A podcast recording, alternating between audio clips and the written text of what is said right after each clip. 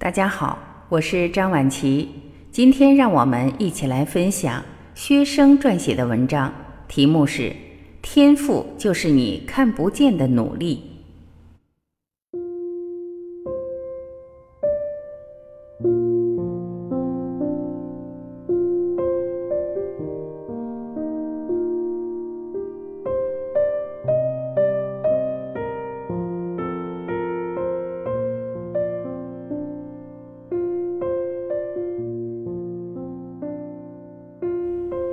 我的书法老师小蔡是个九零后，第一次在周末的成人书法课上见到他，我就开始质疑：一个十九岁的娃儿能教我们这群中老年的学生吗？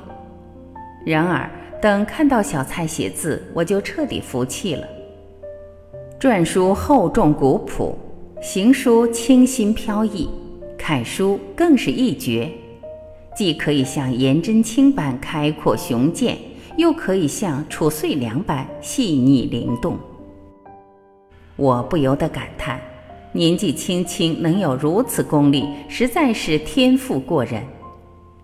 不过渐渐和小蔡熟悉后，我却对天赋有了另一番理解。小蔡的外公喜爱书法，退休后就在家里教孙儿们写字。那时候，小蔡是同辈的几个孩子里写字最丑的。外公教写字，写得合格了就可以出去玩。兄弟姐妹们通常半个小时就可以出去玩了，而小蔡每次都要花上两个小时。只是后来兄弟姐妹们慢慢都不练字了，唯独小蔡一个人坚持了下来。写得多了，慢慢的就有了兴趣。有了兴趣，就越是舍不得放下笔。上了高中后，小蔡就读艺术班，每天练字的时间都在八个小时以上。渐渐的，他不仅超过了与他同辈的小伙伴，就连外公都夸他是“青出于蓝而胜于蓝”。高中毕业，小蔡如愿考上了重点艺术院校的书法专业。论资质，论水平。他当我们的老师都是绰绰有余的。这世上哪有与生俱来的优秀天赋，都是别人看不见的努力。由于工作的关系，我需要考基金从业资格证。同事都告诉我，考试特别难，很多人考了好久也没通过。我还特地去网上查了一下。这项考试的通过率一般维持在百分之二十到三十之间，录取最多的一年也没有超过百分之五十。同事大多是金融专业毕业，他们都觉得难。对于非金融专业的我来说，只怕会更难。我不敢怠慢，从新一年的考试大纲出来就开始严阵以待。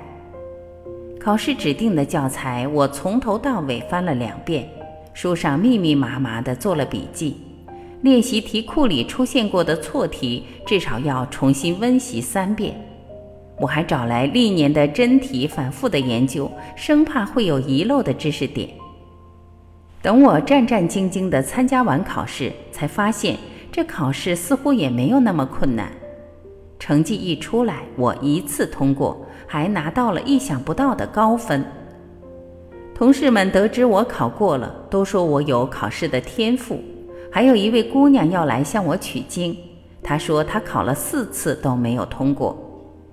我跟她讲起我的备考经历，想把自己读过的一些有益的参考书和习题给她，她却告诉我这些资料她都有。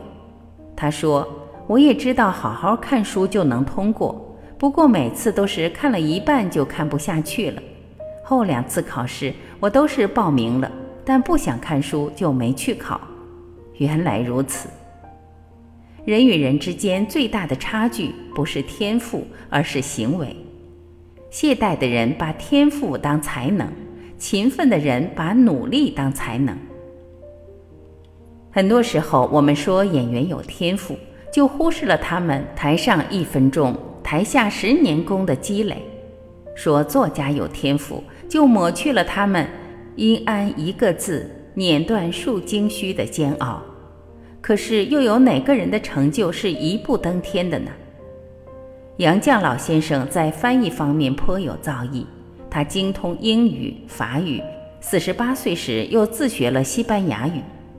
杨绛学习西班牙语的时候已经年近半百，无任何语言环境，从零开始。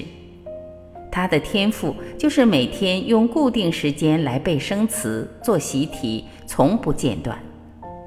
杨绛翻译的《堂吉诃德》生动传神。这个译本还曾在一九七八年西班牙国王访问中国的时候被当成国礼送给西班牙国王和来访的贵宾。从零到精通与天赋无关，全靠汗水成就。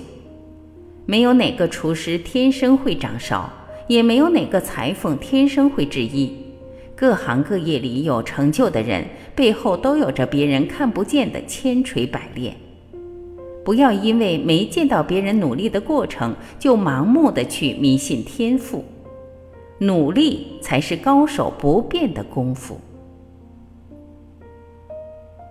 我是晚琪，这里是爱之声。今天的分享就到这里，我们明天再会。